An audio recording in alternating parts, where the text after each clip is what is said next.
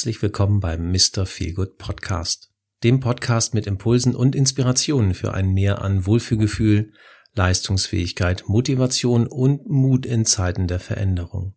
Erlebe interessante Persönlichkeiten, deren eigene Geschichte und damit unterschiedlichste Blickwinkel, wie wir besser durch die heutige Zeit kommen.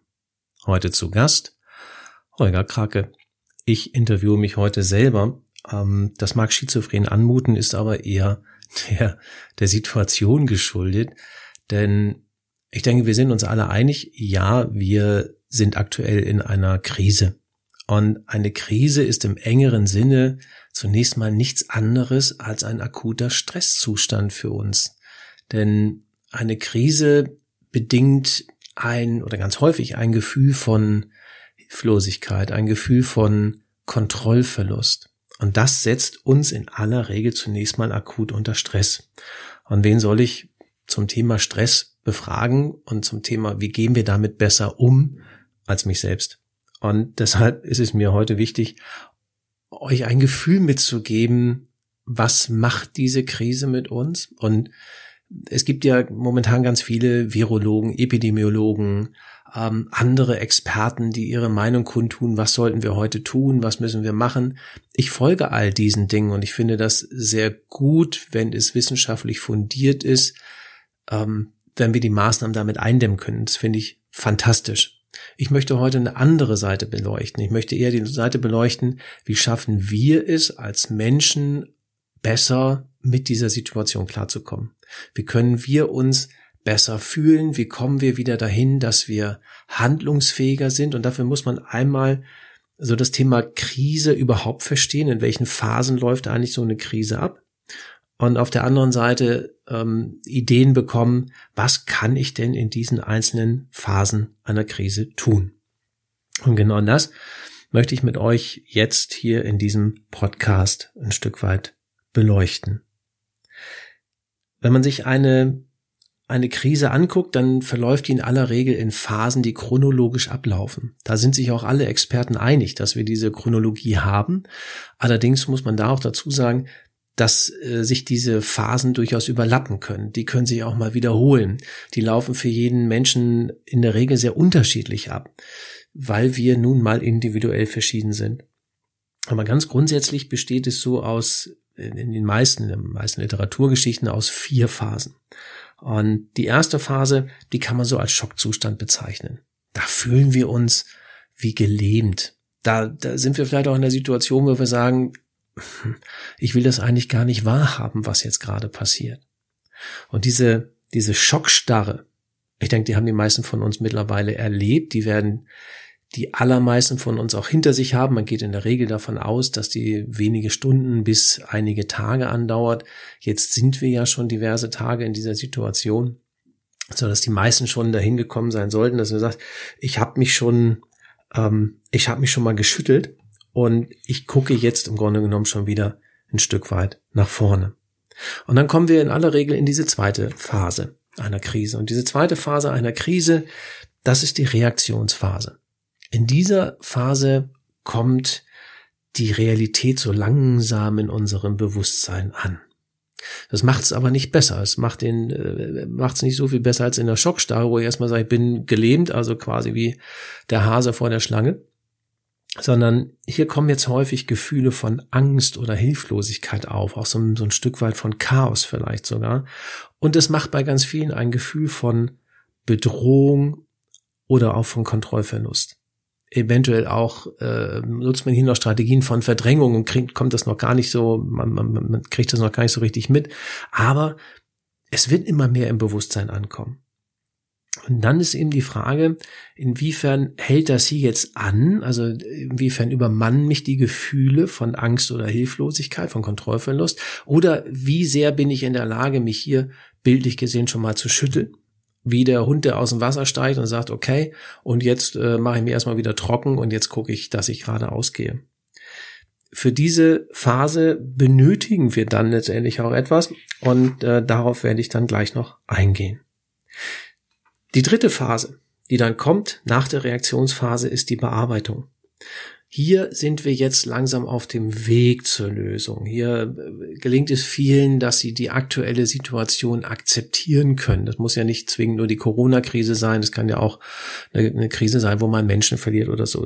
Aber ich akzeptiere eher das, was da ist. Und das ist ein ganz wichtiger Punkt auf dem Weg zur Lösung, denn jetzt können wir anfangen zu gucken, was können wir tun? Was sind meine Optionen? Und an diesem Punkt scheitern leider gerade ganz viele. Denn ähm, die dafür benötigte Handlungskompetenz, die ist bei sehr vielen Menschen leider nicht mehr gut ausgeprägt. Also ich sage das immer in meinen, ähm, in meinen Seminaren oder auch Webinaren zum Thema Stressmanagement. Diese Handlungskompetenz ist die wichtigste Kompetenz, die wir benötigen, um einer ähm, möglichen Überforderung zu begegnen. Also je besser diese Kompetenz ausgeprägt ist, desto weniger werde ich ein Gefühl von Überforderung bekommen. Leider ist diese Kompetenz bei über 40 Prozent der Menschen im arbeitsfähigen Alter nicht mehr ideal ausgeprägt. Die kann man trainieren, aber wir gehen jetzt momentan erstmal mal davon aus, äh, sie ist bei dir, wie sie ist. Und du schaffst es hier jetzt in dieser Bearbeitung, Lösung zu finden. Wenn nicht, kommen wir gleich im Podcast nochmal drauf zu sprechen, was wir dann machen können. Die vierte Phase nach der Bearbeitung ist die der Neuorientierung. Das heißt, wir selber richten uns neu aus zu uns selber, aber eventuell eben auch zu unserer Umwelt. Und wir schaffen es jetzt, das ist ja quasi schon so eine Art Nachbetrachtung, weil wir haben die Lösung schon umgesetzt. Wir können jetzt eventuell sogar einen Sinn in der Krise sehen. Also warum war das da? Was hat's mir, was hat es mir gebracht? Was hat es mir an guten Dingen gebracht? Und das Wichtigste in all diesen Phasen, die ich gerade angesprochen habe, ob das Schock, Reaktion, Bearbeitung oder die Neuorientierung war, das Wichtigste ist, dass wir dieses Gefühl von Kontrollverlust ähm, ja in den Griff bekommen, dass wir das bearbeiten können. Und dafür braucht es jetzt so ein paar Dinge und auf die möchte ich gerne eingehen. Das erste, wie schaffen wir es, aus dieser Schockstarre zu kommen? Schockstarre meint dieser gelähmte Zustand, man spricht da von einem von einem sympathischen Zustand. Und leider äh, sympathisch ist das denn in dem Moment nicht, sondern sympathischer Zustand meint, wir sind in einem Stresszustand. Wir sind angespannt. Und den sollten wir verlassen. Wir sollten in einen sogenannten parasympathischen oder auch entspannten Zustand kommen. Denn dieser entspannte Zustand oder auch Flow-Zustand, ähm, nur, nur klingt das hier für mich ein bisschen zu viel. Also äh, wenn wir es erstmal wieder schaffen, in einen, in einen etwas ruhigeren Zustand zu kommen, dann sind wir in der Lage, ähm, dann sind wir in der Lage, äh, gute Entscheidungen zu treffen, rationale Entscheidungen zu treffen und uns nicht nur von unseren Emotionen leiten zu lassen.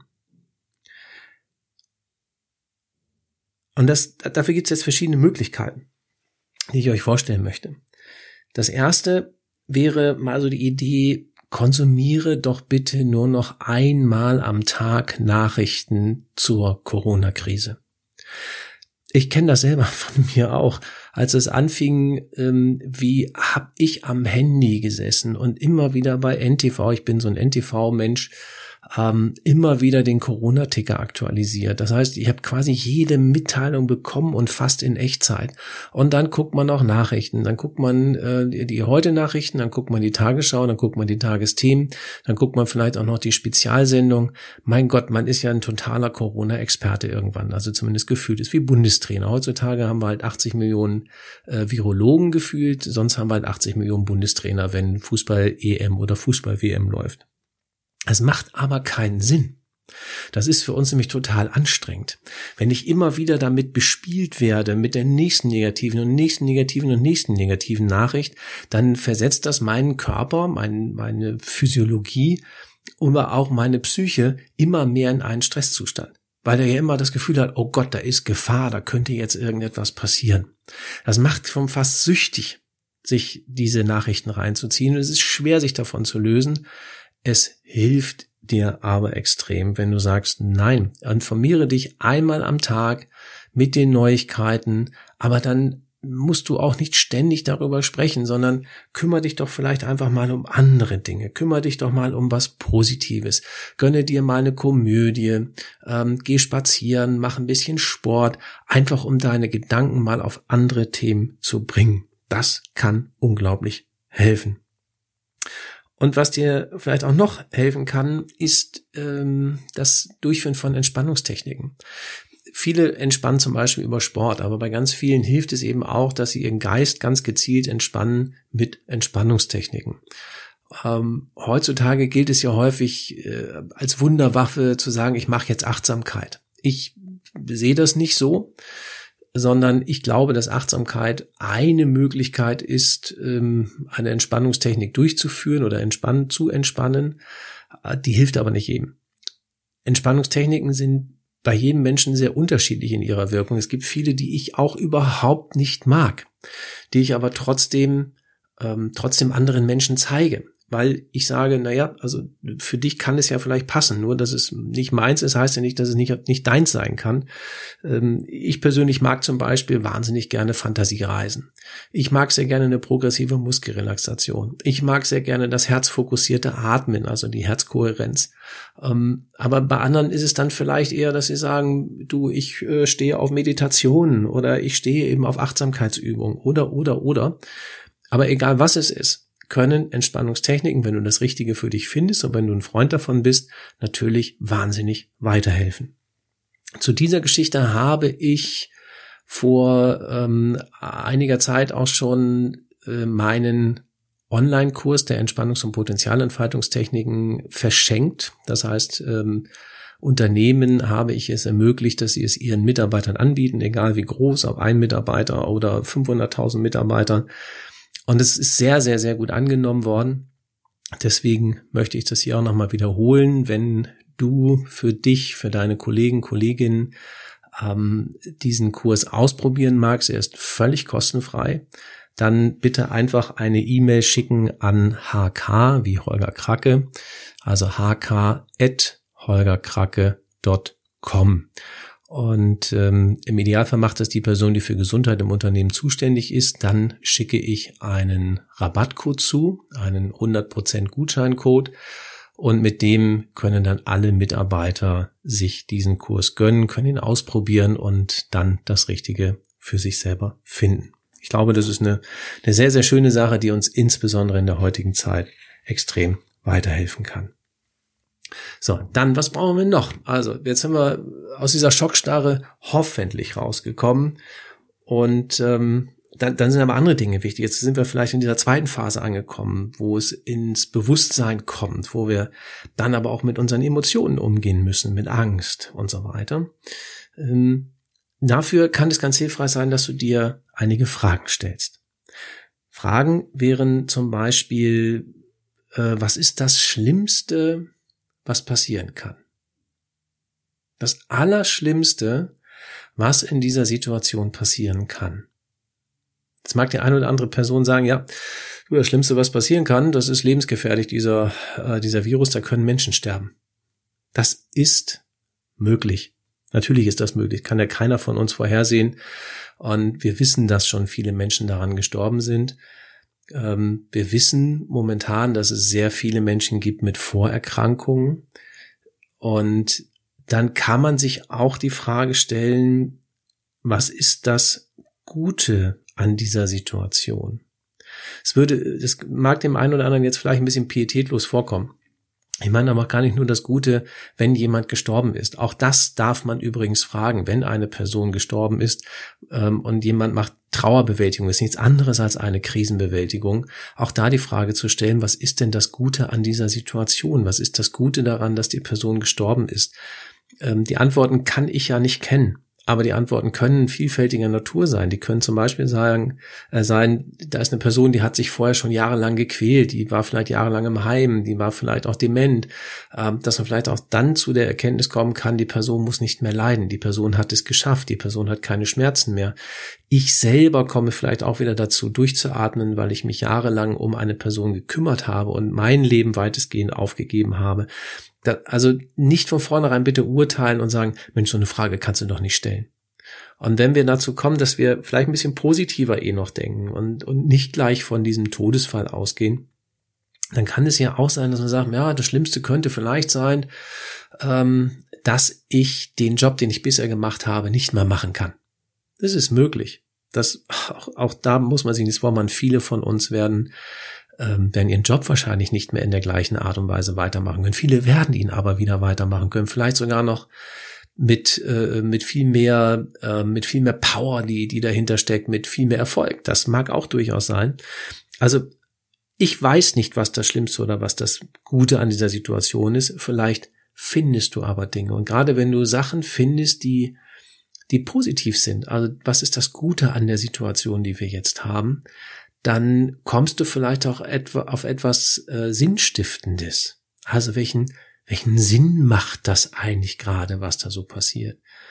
Wir wissen aus der Vergangenheit, dass einen Sinn zu erkennen unglaublich hilfreich ist, damit Menschen gesund bleiben, damit sie sich auch gut fühlen. Das äh, hat man schon in Konzentrationslagern im Zweiten Weltkrieg erforscht.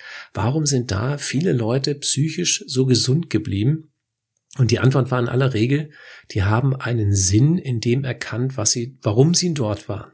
Und auch einen Sinn erkannt in dem, was sie dort gemacht haben. Also von den, von den Gefangenen, jetzt nicht von den, nicht von den Aufsehern, das meine ich nicht, ähm, aber selbst ähm, Gefangene in Konzentrationslagern haben einen Sinn erkannt in dem, was da gerade passiert. Und das hat ihnen extrem geholfen. Deswegen ist diese Sinnsuche, dieses, man spricht da von Sense-Making, eine ganz, ganz wichtige und ganz positive Geschichte. Also stell dir die Fragen, was ist das Schlimmste, was passieren kann? Was ist das Gute an dieser Situation? Und dann stell dir vielleicht auch weitere Fragen. Stell dir mal eine Frage, wie wie hast du denn bisherige Krisen gemeistert? Wie bist du mit denen umgegangen? Welche Erfolge hast du da erzielt? Oder eine Frage, die ich auch mal schön finde, äh, stell dir mal vor, du würdest kurz vor deinem 80. Geburtstag stehen. Und ich gehe davon aus, wenn du diesen Podcast hörst, dass du noch ganz lange Zeit hast, bis dein 80. Geburtstag dann kommt. Aber stell dir mal vor, du stündest jetzt kurz vor deinem 80. Geburtstag. Und du bist dabei, deine Rede zu schreiben für diesen 80. Geburtstag. Und in deiner Rede, da gehst du einmal so durch dein Leben durch und kommst jetzt an dem Zeitpunkt vorbei, in dem Alter, wo du jetzt gerade bist in der Corona-Krise. Und wenn du mal so überlegst, ja, okay, also ich stehe jetzt kurz vor meinem 80. Geburtstag, ich gucke zurück auf diese Zeit, die wahrscheinlich noch ein paar Jahrzehnte dann schon wieder her ist, was denkst du, wirst du zu deinem 80. Geburtstag über diese Situation erzählen? Jetzt sind wir noch nicht fertig damit, das weiß ich. Aber ich glaube, es könnte sehr gut sein, dass du sagst, ich kann das mit einem gewissen Humor betrachten. Ich kann das jetzt aus dem Abstand heraus, ähm, ist ja schon gar nicht mehr so problematisch. Ja? Also stell dir das einfach mal vor und schreib das einfach mal auf, was du zu der Situation meinst, sagen zu wollen. Das kann total helfen, diese, diese einfachen Fragen, äh, dass du Ängste verlierst, dass du einen realistischeren Blick auf die Situation bekommst. Und das kann natürlich nur positiv sein. Und dann möchte ich dir noch einen dritten Tipp mitgeben. Der dritte Tipp ist das Entwickeln deiner Handlungsoptionen. Also wenn du, gerade wenn du in dieser Bearbeitungsphase bist, da geht es jetzt ja darum zu gucken, was sind Lösungen. Und wenn man in der ersten Phase ist, also in der, in der Lähmungsphase, in der Schockstarre, da habe ich natürlich gar keine Lösung, weil ich das mal sage, ich kann mich gar nicht bewegen. Äh, mach mit mir, was du willst, du äh, Säbelzahntiger. Aber jetzt sind wir ja in einer anderen Phase. Wir sind in einer Phase, wo wir sagen, wir haben uns schon mal geschüttelt und jetzt müssen wir gucken, was kann ich tun? Das, was gerade, was ich so wahrnehme, macht mich wahnsinnig. Dass momentan jeder jeder Coach, jeder Trainer muss seine Angebote jetzt raushauen und sagen, ach ja, das, was ich vorher äh, irgendwie im Offline-Bereich gemacht habe, jetzt muss das online funktionieren. Ich bin da ganz ehrlich, ich stehe dem sehr kritisch gegenüber, weil ich auch der Überzeugung bin, wir müssen erstmal gucken, was ist eigentlich mein Angebot? Was ist auch das, was die Menschen in dieser Situation jetzt benötigen? Und vieles von dem, was ich dort wahrnehme, ist in dieser Situation sowas von überflüssig wie nur irgendetwas.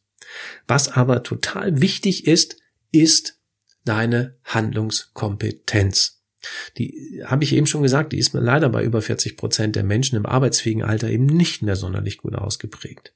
Aber du hast die Möglichkeit, sie ein Stück weit zu trainieren. Wir haben jetzt nicht die Phase der Prävention. Leider nein, sondern wir sind in einer palliativen Geschichte. Also Prävention würde jetzt sein, dass wir sagen, wir bauen da etwas auf, wir bauen hier so einen Grundschutz auf äh, vor Stress, also damit auch vor solchen Krisensituationen, damit du dieses Gefühl von Hilflosigkeit eben nicht bekommst. Ähm, aber da sind wir nicht, sondern wir sind in einer palliativen Situation, das heißt Akutsituation. Was können wir da jetzt tun? Und dafür möchte ich dir ähm, so ein paar Ideen mitgeben. Wie kannst du denn jetzt deine Handlungskompetenz in diesem Moment äh, ein Stück weit stärken oder wie, wie läuft das im Normalfall ab? Und der erste Schritt wäre der, ähm, dass du erstmal das Problem erkennst. Also äh, irgendwie sagst, was ist denn mein Problem? wie in einem Projektmanagement, wo man sagt, ja, um was geht's eigentlich? Die Ist-Situation mal zu analysieren. Dann kommt man auch nicht direkt dahin, dass man sagt, ah ja, ich habe morgen schon vielleicht schon die Lösung, die habe ich schon umgesetzt, sondern das, das mag sogar mal ein, zwei, drei Tage dauern. Und wenn du, dir dessen bewusst bist, um was es eigentlich geht, dann geht es in der zweiten Phase darum, äh, Ideen zu entwickeln. Und diese Ideen entwickeln wir, ich sag mal, am einfachsten mit einem Brainstorming. Die meisten kennen das, ähm, dass man sich hinsetzt, eine Möglichkeit vielleicht sogar mit mehreren Leuten und man entwickelt einfach Ideen. Dieses Brainstorming gibt schon sehr, sehr lange. Das hat äh, einer der Begründer der BBDO entwickelt, der Alex Osborne. Hat sich äh, irgendwann mal furchtbar geärgert, als er noch selber jung war und nicht Chef war, dass die Meetings immer abliefen. Da ist ein Chef, da ist ein Mitarbeiter und ähm, äh, der Chef hat immer recht. Das fand er doof. Deswegen hat er da mal so ein paar Regeln aufgeschrieben für ein Brainstorming. Und diese Regeln sind in aller Regel die, dass man sagt, ich lese die Regeln vorher, bevor ich anfange, einmal vor. Das musst du natürlich nicht machen, wenn du es für dich alleine machst, aber mach's bitte, wenn du in einer Gruppe bist. Und dann sind es sehr einfache Regeln, die da heißen, jede Idee wird aufgeschrieben. Die wird, e-, egal wie doof die ist, die wird aufgeschrieben. Denn zunächst mal heißt es Quantität vor Qualität. Also hau raus. Und wenn da was rausgehauen wird, dann darfst du auch die Ideen von anderen aufgreifen aber was ganz wichtig ist, die Ideen von anderen dürfen nicht beurteilt werden. Also bitte keine ähm, ja, keine Aussagen zu den Ideen von anderen, bitte keine Bewertungen, weder verbal noch nonverbal. Das fällt uns gerade hier im, im europäischen Raum ganz, ganz, ganz schwer, dass wir Dinge nicht beurteilen. Auch für dich selber, wenn du dich selber ransetzt, versuche es nicht zu beurteilen, was du dir da gerade überlegt hast, weil vielleicht hast du erstmal einen ganz schwachsinnigen, also denkst vielleicht, das ist ein schwachsinniger Gedanke, der sich am Ende aber als total hilfreich herausstellt. Probiert das bitte einfach mal aus. Und so notierst du dann deine Ideen. Mach's bitte auch nicht länger als 10, 15 Minuten. Maximal. Es könnte, ja, 10 Minuten, glaube ich, wenn du es ganz alleine machst, würden, würden sogar schon ausreichen, dass du einfach mal raushaust und spinnst und sagst, jetzt äh, gucke ich mal, was könnten meine Ideen sein dann lässt du dir bitte Zeit. Also leg das mal weg. Bis zum nächsten Tag zumindest, also Minimum mal so 24 Stunden. Weil es wird weiter in dir arbeiten, wenn du dich da mit anderen Dingen beschäftigst, wenn du rausgehst, wenn du vielleicht mal ein bisschen spazieren gehst, ein bisschen Sport dich ablenkst. Ähm, du kennst es wahrscheinlich auch, die, die besten Ideen hat man ja manchmal irgendwie auf der Toilette oder wenn man spazieren geht oder wenn man einfach nur im Bett liegt oder irgendwas, keine Ahnung. Das heißt, du hast so einen Prozess gestartet und der geht jetzt einfach mal weiter. Und dann kann es sein, dass sich diese Liste noch ergänzt, wo du sagst, boah, ja, komm, cool, das ist doch auch nochmal eine geile Idee. Und die schreibst du dann einfach nochmal mit dazu. Das heißt, lass dir bitte Zeit und dann setzt du dich wieder ran, guckst, ob du das noch ergänzen kannst und kommst dann in eine Phase, wo du bewertest, welche Ideen gefallen dir denn jetzt von dem, was du so entwickelt hast, besser oder eben weniger gut. Welche hältst du für umsetzungsfähig und welche eher weniger für umsetzungsfähig? Das ist jetzt die, das ist jetzt diese Phase, ist die Phase der Bewertung. Und dann such dir bitte aus den Ideen, die du entwickelt hast, eine, maximal zwei Ideen raus, wo du sagst, die finde ich nicht nur cool, die möchte ich jetzt sogar umsetzen. Und wenn du das gemacht hast, dass du sagst, ich habe ein oder zwei Ideen, dann erstellst du dir in einem nächsten Schritt einen Projektplan. Und dieser Projektplan sieht vor, dass du dir, dass du dir deine Maßnahme anguckst. Was möchte ich denn eigentlich tun? Deine Idee. und diese Idee in Teilschritte untergliederst. Das heißt, dass du jetzt guckst und sagst, okay, ähm, ich möchte gern das und das tun. Ähm, bis wann muss ich denn, also welche Teilschritte gibt es dafür, in die ich das Ganze untergliedern kann? Also muss ich im Internet jetzt irgendwie irgendwas angucken, bis wann mache ich das? Ich brauche da vielleicht noch eine andere Person, mit der ich sprechen muss. Äh, bis wann habe ich mit der gesprochen? Ähm, so, was passiert, wenn ich diese Teilschritte nicht bis dahin umgesetzt bekomme. Also wenn da Probleme aufkommen, wie gehe ich denn damit um und wie löse ich die? Also wie so eine wie so eine Einwandbehandlung, die du miterstellst. Wir kennen die alle, wenn uns mal so ein Callcenter-Mitarbeiter anruft und wir sagen nö, dann äh, sagen die ja nicht, na dann eben nicht, dann legen wir jetzt auf, sondern die haben in aller Regel noch eine Einwandbehandlung, wo sie versuchen, uns dann doch wieder auf den für äh, ja ihrer Meinung nach richtigen Weg zu führen. Aber so eine Einwandbehandlung kannst du dir eben direkt mitmachen. Das Endergebnis ist, dass du einen, einen fertigen Projektplan hast, wo du genau weißt, aha, das ist der erste Schritt, der soll bis dann erledigt sein. Da kann ich mal ein Häkchen machen. Das ist der nächste Schritt, der nächste Schritt, der nächste Schritt, sodass du deinen, deinen Plan jetzt Schritt für Schritt auch umsetzen kannst. Und wenn du das machst, wenn du das umsetzt, wenn du eine gute Handlungskompetenz hast, dann wird dir das gelingen, also wenn die gut ausgeprägt ist.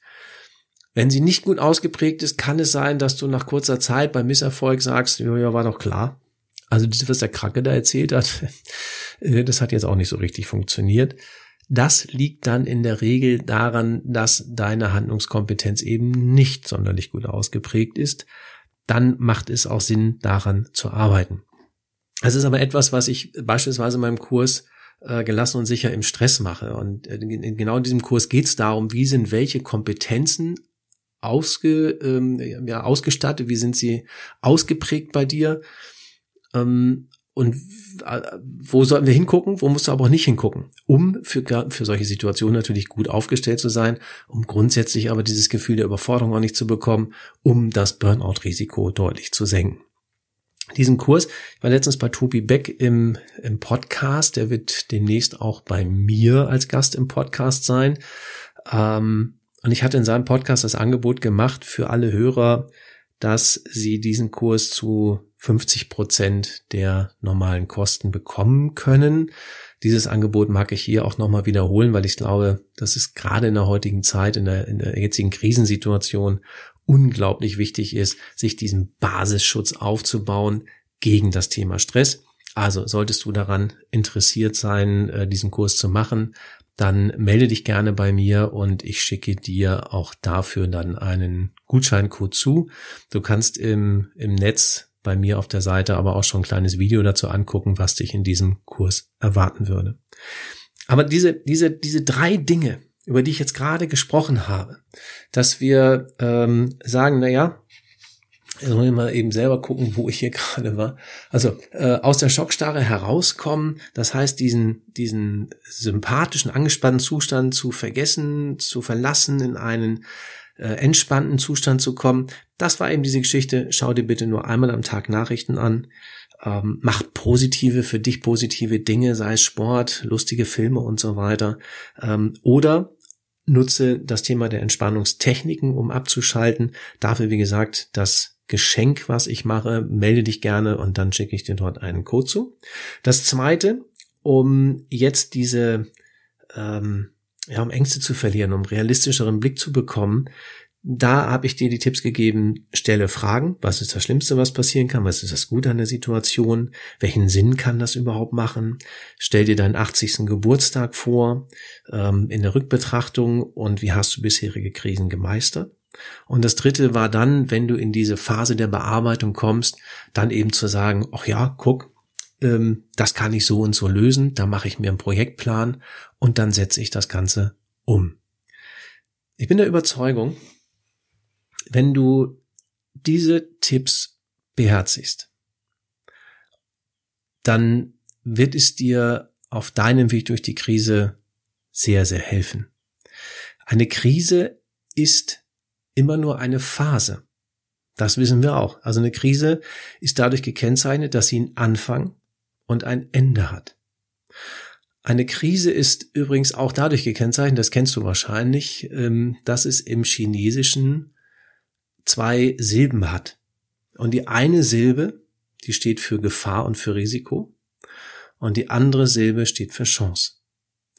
Das ist natürlich in einer ersten Phase, in dieser Schockphase überhaupt nicht zu verstehen. Aber ähm, da möchte ich noch mal ganz kurz drauf eingehen, weil ich es ganz wichtig finde. Ich mache das in meinen Vorträgen.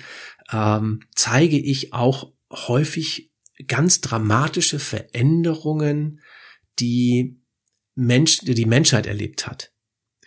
Und eine dramatische Veränderung ist beispielsweise die Pest. Die ist, die ist irre. Also ähm, die hat innerhalb von sieben Jahren, als sie hier in, äh, in Europa wütete, 75 Millionen Menschenleben gekostet. Äh, 25 Millionen, sorry, 25 Millionen Menschenleben gekostet. Was man dazu wissen muss, zu der Zeit lebten aber eben nur 75 Millionen Menschen in Europa. Das heißt, jede dritte Person ist damals gestorben. Das ist nicht wirklich vergleichbar mit dem, was wir jetzt gerade erleben, aber natürlich auch eine furchtbare Katastrophe. Furchtbar im Wesentlichen aber für Menschen, die es nicht überlebt haben. Diejenigen, die es überlebt haben, hatten danach eine deutlich höhere, deutlich höhere Lebenserwartung. Das hat man direkt danach festgestellt. Die hatten unter anderem ein deutlich besseres und größeres Nahrungsangebot. Die waren auch weniger anfällig grundsätzlich für Krankheiten. Also für die Menschheit an sich war das, was damals passiert ist, im Nachgang etwas Positives. Oder äh, nehmen wir etwas, was ein bisschen näher liegt. Das ist die, äh, die Eisenbahn. Als die Eisenbahn eingeführt wurde in Deutschland, da gab es eine eine riesengroße Protestwelle. Da stand noch in, in Schwabach, also die erste Eisenbahnlinie gab es zwischen Nürnberg und Fürth in Deutschland und äh, Schwabach, das liegt gar nicht so wahnsinnig weit weg davon, da stand ein Pfarrer auf der Kanzel und er hat gesagt, das ist ein Teufelsding. Also diese Eisenbahn, das wird dazu führen, ähm, dass wir deutlich mehr an Lungenkrankheiten haben, wegen dieses Rauches, der da rauskommt. Und man ist davon ausgegangen, dass deutlich mehr Menschen komplett irre werden, weil ja diese Geschwindigkeit, mit der die Landschaft an einem vorbeizieht, dass die zu Krankheiten führen wird. Hm. Jetzt muss man dazu sagen, die äh, Adler, so hieß die erste Eisenbahn, die gefahren ist, die hatte eine, eine Maximalgeschwindigkeit so von 60 Stundenkilometern. Die hatte aber eine normale Reisegeschwindigkeit, die lag zwischen 24 und 28 Stundenkilometern. Heute sitzen wir im Zug und äh, wir fahren mit 200 Stundenkilometer, 300 Stundenkilometern. Wir wissen, dass wir nicht irre werden. Wir werden eher irre, wenn die Bahn halt nicht fährt. So, das heißt, aber das, was man damals gedacht hat, diese Bahn, das wird quasi der Untergang der Menschheit, weil natürlich haben viele äh, haben viele Stallburschen, Postkutschen, Postkutschenstationen ihre, ihre Jobs verloren, ihre Daseinsberechtigung verloren. Das stimmt. Wir wissen aber heute auch, dass direkt bei der Deutschen Bahn 200.000 Menschen arbeiten.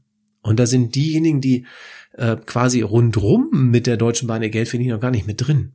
Also es ist ein riesiger Arbeitgeber geworden. Die hat, also die Deutsche Bahn oder überhaupt die Bahn an sich, die Eisenbahn, hat der Menschheit wahnsinnig viel Gutes getan. Viele Städte konnten sich erst entwickeln, weil es die Bahn gegeben hat. So war, nehmen wir ein Beispiel Bielefeld, war zu dem damaligen Zeitpunkt eine absolute Hochburg für, ähm, für Webspinnereien. Dort standen ganz, ganz viele Webstühle, aber man wusste durch die Industrialisierung, ey, es wird eng, wir müssen uns irgendwie anders orientieren. Und das haben sie damals auch getan. Sie haben dann einen Eisenbahnanschluss bekommen, haben sie umorientiert und wurden zu einem der größten Maschinenbauhersteller Europas. Das sind sie übrigens heute noch, was man nicht zwingend glauben würde. Aber auch hier für die Städteplanung, für die Städteentwicklung war die Eisenbahn ein absoluter Glücksgriff.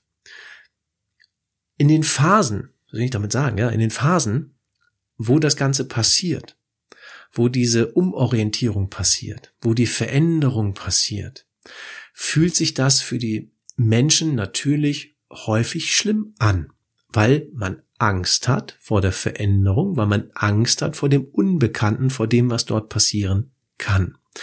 Wir sind momentan in absolut der gleichen Situation. Es war bis vor ein paar Wochen, da habe ich genau das gleiche erzählt und es ging aber im Grunde genommen um das Thema der Digitalisierung. Da ging es darum, dass sich die Dinge so schnell verändern, dass sich unsere Gesellschaft auch so schnell verändert. Ja, jetzt nehmen wir halt oder nehmen wir das Thema Digitalisierung momentan erstmal raus, äh, setzen dafür das Wort Corona und Unsicherheit durch Corona ein, wenn man das gleiche Spiel. Es läuft halt auf das gleiche hinaus. Aber es kann Mut geben, denn alle großen Veränderungen, die es gegeben hat in der Menschheitsgeschichte, waren im Nachgang für die Menschen positiv. Es gibt überhaupt keinen Grund, überhaupt keinen Grund, momentan zu glauben, ähm, das würde nicht positiv enden. Doch, es wird positiv enden. Wir haben Chance und Risiko in dem Wort Krise. Die Frage ist so ein bisschen, was ist mein Fokus? Und wenn wir es schaffen und wenn du es schaffst, diese Phasen jetzt dahingehend zu bearbeiten, dass wir sagen, aus der Schockstarre bist du nach Möglichkeit raus, aus der Reaktion bist du auch schon raus und kommst wirklich in das Thema der Bearbeitung. Dann haben wir unglaublich viel geschafft. Und das ist es, wozu ich dich auffordern mag, wozu diese Tipps ähm, aus meiner Sicht absolut hilfreich sein können. Diese drei Dinge, die ich dir gegeben habe. Ähm, ja, und das war's, was ich dir in der heutigen Folge erzählen möchte. Denk bitte dran, wenn du Lust hast, den Kurs noch zu probieren für dich, für deine Kollegen, für andere befreundete Unternehmen. Du darfst das sehr, sehr, sehr gerne weiterempfehlen. Ähm, das ist mein kleiner Teil, den ich in der Krise dazu tun kann. Also ich sage, Mensch, diesen Kurs probiert's aus, guckt, was euch passt. Oder wenn du sagst, Mensch, dieses äh, Angebot, ich will meinen Grundschutz aufbauen oder überprüfen mit dem Thema gelassen und sicher im Stress, dann melde dich auch dazu gerne. Dazu gibt's eben die 50 Prozent. Für heute, was mir bleibt, ist dir ganz, ganz, ganz viel Gesundheit zu wünschen, ganz viel Entspannung zu wünschen, um gut und positiv mit der Zukunft, mit den nächsten Wochen, mit den nächsten Monaten umgehen zu können und dann nach Möglichkeit ein ganz schnelles Erkennen, welche doch positiven Aspekte diese Krise für dich hat. Ich sage danke für deine Aufmerksamkeit, freue mich auf den nächsten Podcast, dann vermutlich wieder mit einem Gast, das wollen wir mal gucken, wie die, wie die Zustände dann sind. Ähm, ja, freue mich aber, dich ganz bald wieder zu hören. Danke für deine Aufmerksamkeit. Bis zum nächsten Mal. Tschüss, der Holger.